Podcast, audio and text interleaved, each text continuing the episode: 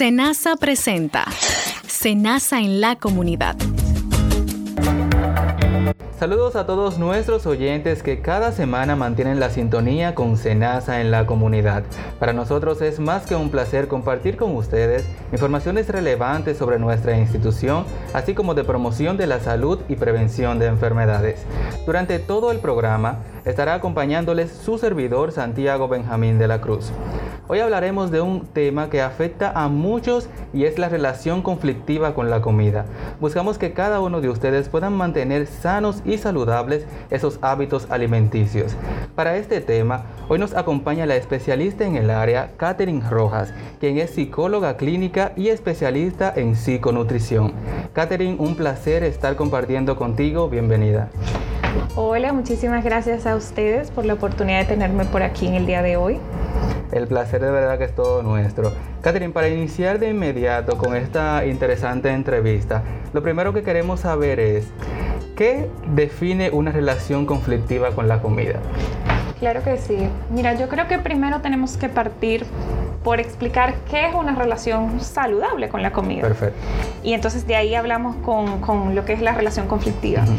Digamos que una relación saludable con la comida es cuando nos mantenemos neutrales acerca de los alimentos. Cuando comemos para nutrirnos y conseguir de los alimentos todas las necesidades nutricionales, pero también cuando nos relacionamos con los alimentos por placer, por disfrute, porque nos gusta, porque no tenemos, digamos que, mm, conflictos eh, arraigados al tema del peso o de la imagen corporal. Como cuando nos relacionamos con la comida de una forma neutral, sin preocupaciones, sino eh, para eso, para nutrirnos y también para satisfacer nuestras necesidades acerca de lo que nos apetece, lo que nos gusta, lo que nos hace sentir bien, lo que le cae bien a nuestros cuerpos.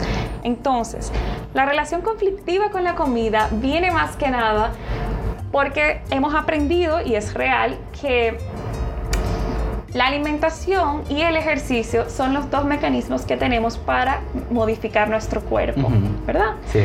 Si yo dejo de comer ciertos alimentos, adelgazo. Si aparte de eso también empiezo a hacer ejercicio, eh, también puedo modificar mi cuerpo. Entonces aquí empieza ya como a instaurarse lo que es ese concepto de relación conflictiva con la comida. Cuando yo empiezo a manipular mis alimentos para de esa forma poder modificar mi cuerpo. Y entonces, a raíz de eso, por ejemplo, empiezo a dejar de consumir ciertos macronutrientes, como también algunas dietas nos dicen no comas carbohidratos o no comas grasa o deja de comer frutas o solamente te permite comer X cosa o después de tal hora no comas o ahora para adelgazar tienes que hacer ayunos o a veces se da el caso también de personas que aprenden a gestionar sus emociones a través de la alimentación. Y de repente son el tipo de personas que si se encuentran ansiosas o frustradas o estresadas, van a la comida para gestionar sus emociones. Entonces, como te darás cuenta, tiene varios componentes, que es el hecho de utilizar la comida como un mecanismo para modificar mi cuerpo o utilizar la comida y darle una función más allá de lo que es la nutrición, que puede ser, como te decía, para regular mis emociones o puede ser simplemente también eh, para ¿qué te digo? Conseguir o, satisfacer necesidades que no es la comida la que no las pueden dar. No sé si me explico. Sería el hecho como, por ejemplo, hay personas que... Em, va mucho, bueno, va totalmente ligado al tema de gestionar las emociones, pero de repente si he tenido un mal día, voy y busco en la comida ese, ese confort o sentirme más tranquila o sentirme más relajada, que no, o sea, si nos vamos a ciencia cierta, no es la comida lo que nos puede satisfacer eso. De repente es eh, llegar a mi casa y, no sé, darme un masajito o llegar a mi casa y desconectar y ver televisión, o sea, son como otros mecanismos que no es la comida lo que puede Pero la gente siempre recurre a la comida. A la comida sí, porque es algo realmente también muy aprendido. Entonces se nos queda como este mecanismo y llega el momento que mi relación con la comida se convierte conflictiva porque busco en ella cosas que no es la comida la que me lo puede suplir. Exacto. Catherine, nos mencionaste ya alguna de algunos de los indicios que dan para tener problemas con, con, la comida, e, este tipo de inconveniente que nos acabas de citar. Aparte de esto, para modificar el, el cuerpo, utilizar la comida, ¿qué otras ¿Qué otras cosas hacen que lleguemos a ese problema? Eh, bueno, mira, a veces también si tenemos, digamos que mm, algún trastorno mental o algún estado emocional importante y entonces a veces tú no sé si sabes, algunos fármacos despiertan em, o suprimen el apetito. Entonces esto también como puede empezar a hacer que nos relacionemos de forma conflictiva con la comida porque de repente si se altera nuestro apetito, entonces no queremos que nuestro cuerpo cambie, entonces pasa lo mismo, dejo de comer o solo me, me, permito comer X alimento y empiezo como a jugar yo con, con la alimentación sin escuchar mi cuerpo. Porque es muy importante que cuando empezamos, por ejemplo, a adherirnos o tenemos un historial muy largo de dietas, lo que aprendemos es como a, eh, ¿cómo sería la palabra? Bueno, como a, no escuchar las necesidades de mi cuerpo de cuando tienen hambre, de cuando se encuentra saciado, de cuando está, eh, eh, por ejemplo, de lo que le apetece, porque tenemos como normas externas que nos dicen específicamente qué, cuánto, cuándo y de qué forma comer. Entonces ahí también, en eso de, de, como no saber escuchar mi cuerpo, empiezo también a fomentarse esa misma relación conflictiva. Catherine, ¿qué factores influyen para que una persona se dé cuenta que ya está comenzando a tener conflictos con la comida? Usualmente el, cambio corporal. O sea, casi, casi que todas las personas que vienen a mi consulta vienen más por algo externo físico y te dicen eh, o me, me, expresan es que mi cuerpo está cambiando o estoy aumentando de peso o estoy rebajando sin siquiera yo querer, no sé qué estoy haciendo mal, estoy comiendo igual que siempre, pero de repente mi cuerpo ahora está cambiando. Casi siempre todas las demandas vienen por algo de un cambio corporal externo. Algo visual que se puede ver. Exacto. Pero también, como te decía anteriormente, el tema de la gestión emocional, hay personas que sí que lo tienen como esa inteligencia emocional de ir un poquito más allá y saber identificar, mira, no sé lo que me pasa, pero, ¿qué te digo? A ciertas horas eh, me encuentro comiendo más, me encuentro haciendo sobreingestas, me encuentro haciendo atracones de comida, em, o me encuentro, tengo hambre pero dejo de comer, o me encuentro que, cada vez que me siento muy frustrada voy a la comida. Entonces esos son como diferentes factores o, llamadas de alerta que te hacen como identificar, conchale, pero está pasando algo con mi alimentación. Sí.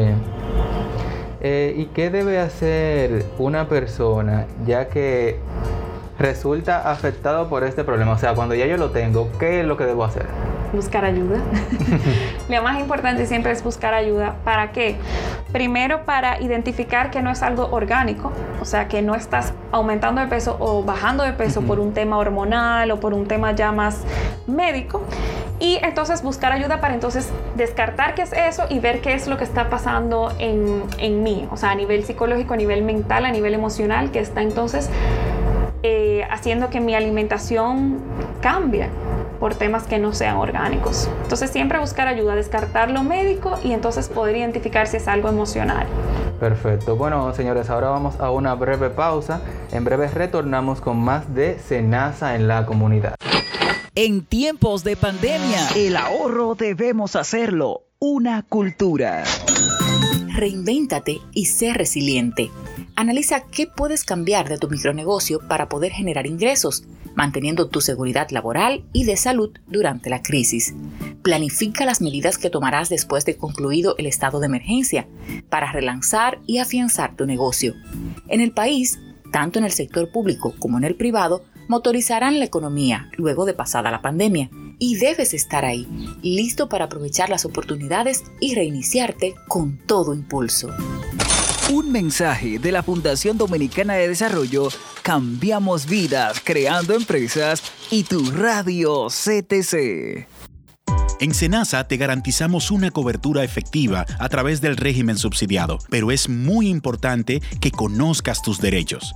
Recuerda que no pagas diferencias por los servicios que recibes. El centro debe garantizarte todos los medicamentos y tienes a tu disposición todos los hospitales y centros del primer nivel de la red pública. Ante cualquier inquietud, no dudes en llamarnos al 809-701-3821 y desde el interior sin cargos 1-809-200-8277. En Senasa garantizamos tu derecho. La historia. Cada 29 de noviembre se conmemora el aniversario del Ejército Nacional, esta institución que es condecorada la más antigua de la República Dominicana. La necesidad de la creación de un ejército surge desde el mismo momento en que Juan Pablo Duarte idealizó la formación de una nación libre y soberana de toda potencia extranjera. El Ejército Nacional como consecuencia de los hechos que siguieron el trabucazo del general Matías Ramón Mella en la puerta de la Misericordia el 27 de febrero del 1844. Luego de su formación, esta institución a través del tiempo se ha empeñado permanentemente en mantener la paz y el orden interno de la República Dominicana. Por si usted no lo sabía, apréndalo. En el año 2010 sale a la venta el iPad, dispositivo electrónico tipo tableta si usted no lo sabía, apréndalo. ¿Sabías que las personas en condición de pobreza y que viven con alguna discapacidad pueden afiliarse directamente al régimen subsidiado de SENASA? Solo deben dirigirse a una de nuestras oficinas con su acta de nacimiento, copia de la cédula si es mayor de edad y certificación del tipo de discapacidad que padeces firmada por el médico tratante o por el Consejo Nacional de la Discapacidad CONADIS. Si vives con alguna discapacidad, no hay límite de edad para afiliarte. Para más información, contáctanos al 809-701-3821 y desde el interior sin cargos al 1809-282-77. En Senasa garantizamos tu derecho. Muchísimas gracias por continuar en sintonía con Senasa en la comunidad. Para quienes no sintonizan en este momento, estamos conversando con la especialista Catherine Rojas con el tema de relación conflictiva con la comida. Nuevamente, bienvenida doctora. Estábamos en una breve pausa, pero hay que dar la bienvenida. Doctora, nuevamente esta pregunta. Este problema que afecta con la comida, ¿afecta directamente el entorno familiar y de qué forma? Mira, te diría que sí, sí. ¿Por qué? Por varios factores. Primero, si, los pa si somos padres o, tenemos, o somos tutores de alguna niña o algún niño y de por sí nosotros tenemos una relación conflictiva con la comida, no sé si sabes, pero los niños aprenden por el ejemplo, copiando lo que hacen sus padres. Lo que están viendo. Exacto, entonces, si yo veo que mi mamá o mi papá tiene, digamos que una relación muy restrictiva con la comida, que solo se permite comer en ciertas horas del día o solo se permite comer ciertos alimentos o que de repente igual hace sobreingestas frecuentes, entonces el niño o la niña va copiando esos ejemplos y por lo tanto puede impactar en lo que es esos hábitos o esa salud de ese niño o esa niña que va en crecimiento. Pero también si nos vamos un poquito más allá y hablamos de los trastornos alimentarios como tal, todo trastorno alimentario eh, que el DSM-5 clasifica como la anorexia, la bulimia, trastorno por atracón, el trastorno de pica, bueno, entre otros. Todo trastorno alimentario que llegue a una casa cambia la dinámica familiar. ¿Por qué? Porque todo empieza a girar en torno a ese síntoma como tal, que es un, un, trastorno de la conducta alimentaria. Entonces, sí, por esos dos factores o tal vez inclusive otros más, puede impactar el entorno, porque, porque si yo voy copiando los hábitos que veo en mi casa, entonces deja de ser no algo únicamente para la persona que lo padece, sino también para todo el sistema familiar. De acuerdo. Doctora, ¿usted cree que ahora la pandemia del COVID-19 ha sido un desencadenante mayor de que las personas tengan una relación conflictiva con la comida? Totalmente, totalmente y más que nada eh, lo que podemos conocer como el comer emocional. Mira, yo lo que más me encuentro en mi consulta, tanto en esos meses en que empezaba más la pandemia como ahora, son personas que, como te decía anteriormente, recurren a la comida para gestionar sus emociones. Y esto le denominamos el comer emocional. Por ejemplo, personas que ante la incertidumbre de lo que iba a pasar, ante la frustración de estar encerrados, ante em, tal vez la, la propia tristeza de no poder verse con familiares o de estar lejos de su casa, eh, etcétera, ¿verdad? Recurrían a la comida para lo mismo, para buscar esa tranquilidad, esa paz, esa calma, ese confort, para de cierta forma buscar como sentirse mejor o aliviar ese malestar, entonces lo hacían a través de la comida. Y evidentemente, como yo ya te decía antes de la pausa, la comida no está para cumplir esa función. Entonces, cuando buscamos en ella una función que no le corresponde, empieza también a, haber esta relación conflictiva con la comida. Sí, doctora, aparte de la recomendación que nos dio hace un momento sobre cuando tengo problemas con la comida, ir directamente al médico, ¿qué otras recomendaciones usted da para esa persona que, esto, que tiene ese conflicto con la comida? Bueno, Mira, si hablamos directamente del comer emocional, lo primero que yo recomiendo es ampliar el vocabulario emocional, es decir, aprender a identificar y nombrar las diferentes tipos de emociones para que tú sepas lo que estás sintiendo y cuando sabes lo que estás sintiendo sabes lo que necesitas. Es decir, si yo identifico que lo que siento es tristeza, voy y busco algo que me suple esa tristeza que no sea la comida. Entonces, esa parte de gestión emocional, saber identificar y nombrar las emociones, pero también recomiendo en, por ejemplo, hacer un cambio de hábitos que no sea ligado directamente a dietas restrictivas, porque yo entiendo o soy muy partidaria de que toda restricción en, en algún momento conlleva la compulsión. Entonces, eh, para mí no es algo que es sostenible a largo tiempo. Entonces, yo te diría, para aprender a relacionarte mejor con la comida, eh, a nivel nutricional específicamente, hacer cambio de hábitos que sean paulatinos, que sean, eh, que sean como específicos o personalizados para tu estilo de vida, para lo que haces, para tus gustos, en lugar de hacer una dieta restrictiva que te implique poner normas externas ante lo que tú quieres, a lo que deseas y a lo que tu cuerpo te, te pide.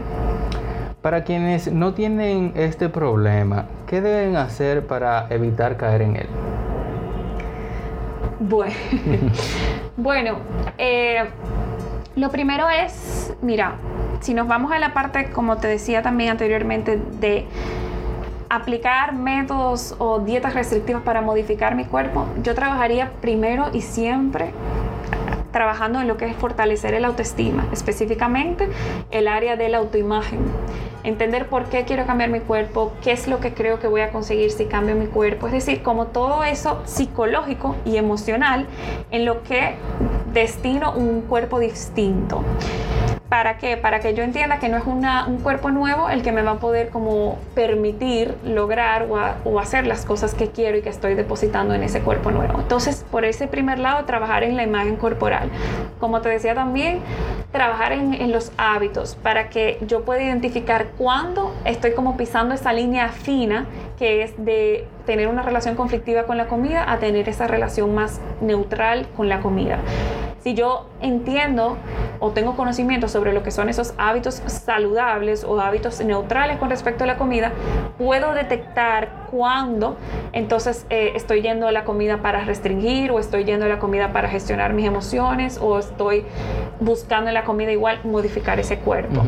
Eh, como te decía también, en el caso de, a nivel emocional, ampliar ese vocabulario más emocional para saber y poder detectar cuándo es que estoy depositando en la comida mis expectativas emocionales. Y de esa forma entonces poder buscar ayuda con un psicólogo, con un terapeuta que me ayude a gestionar mis emociones para yo también dejar de incurrir en la comida. Y sobre todo a los que son, como te decía, padres o tutores de niños y niños pequeños, importante también educarse a nivel nutricional para saber cómo sugerir eh, pautas nutricionales adecuadas dentro de mi casa para yo no, o sea, como te decía anteriormente, poner normas que sean restrictivas o que puedan causar en ese niño o ese niño complejos con respecto a su cuerpo, hacia un futuro desarrollar una imagen corporal eh, distorsionada o lastimada. Y también para yo saber educar y guiar a mi niño sobre sus decisiones alimentarias sin poner, como te decía, restricciones que puedan luego como terminar en esa compulsión eh, así que yo creo que por ahí podrían empezar. Pero sobre todo siempre eh, cuando identifiquen todo esto buscando ayuda. Es lo más importante. Perfecto. Bueno, hemos llegado al final de esta interesante entrevista, doctora. Agradecemos a la psicóloga Catherine Rojas por su disposición para orientar a cada uno de nuestros afiliados. Muchísimas gracias a ustedes. Ahora vamos a una pausa y en breve retornamos con más de Senasa en Los centros tecnológicos comunitarios en colaboración con la Unión Internacional de Telecomunicaciones, Cisco y HP te permiten desarrollar competencias para la nueva economía digital. Aprende marketing, operaciones, finanzas, comunicaciones y liderazgo, emprendimiento, redes, programación, totalmente gratis desde tu casa y recibe diploma de HP y Cisco. Esto y mucho más está disponible en nuestros centros de transformación digital. Solo necesitas inscribirte en online.ctc.edu.do slash registro DTC. Únete y prepárate para el futuro digital. Vive sano, vive bien. Cuando quiera lograr algo en la vida, lo más importante es tomar la decisión enfocada a un propósito. En caso de que quiera tener o mantener una buena salud y desea rebajar o aumentar de peso, tú eres la única que debe de hacerlo realidad. Los profesionales de la salud estamos para orientarte, ayudarte, siempre y cuando tú decidas lo que quieres. Vive sano, vive bien. Con los consejos de la doctora Yendi Frías Rondón, nutrióloga clínica. Cuando hablamos de un software de calidad comercial para trabajar con los programas, documentación de negocios, internet o gráficos, definitivamente el más exitoso sistema operativo más confiable del planeta, compatible con todas las computadoras, nos referimos a Linux. Ven, acércate a tu CTC más cercano y súmate al cambio de los profesionales de las tecnologías. Centros tecnológicos comunitarios. Disminuyendo brechas, acercando mundos. ¿Sabías que el régimen subsidiado protege a los trabajadores por cuenta propia, con ingresos inestables e inferiores al salario mínimo nacional, desempleados, discapacitados e indigentes? Además, es financiado 100% por el Estado dominicano y no pagas un centavo para gestionar tu afiliación. En Senasa garantizamos tu derecho. Gracias por continuar en sintonía con Senasa en la comunidad. Hoy además queremos aprovechar para darles a conocer relevantes informaciones sobre el programa nutricional Adultos Mayores, que se engloba dentro del programa Senasa Cuida de ti.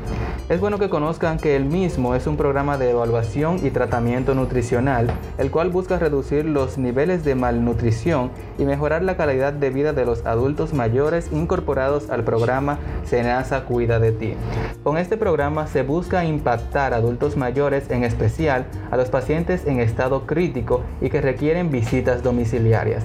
A través de este programa se estará realizando levantamiento de la población, evaluación nutricional y funcional del paciente a domicilio, diagnóstico eficiente de la situación de salud del envejeciente, entrega de guías nutricionales, entrega de según diagnóstico y reevaluación mensual o trimestral. Con este programa también se busca reducir los niveles de malnutrición y mejorar la calidad de vida de los adultos mayores afiliados al régimen subsidiado que sean mayores de 65 años, inscritos en el programa Senasa Cuida de Ti a nivel nacional en el periodo de año calendario, en los centros de primer nivel de atención de la red pública y visitas domiciliarias. Con el mismo trabajamos lo siguiente, prevención de enfermedades crónicas no transmisibles, principalmente diabetes, hipertensión, sancompelia, obesidad y otros en la población de adultos mayores. Fortalecimiento del sistema inmune dándoles la oportunidad de defenderse de una manera más eficiente del coronavirus.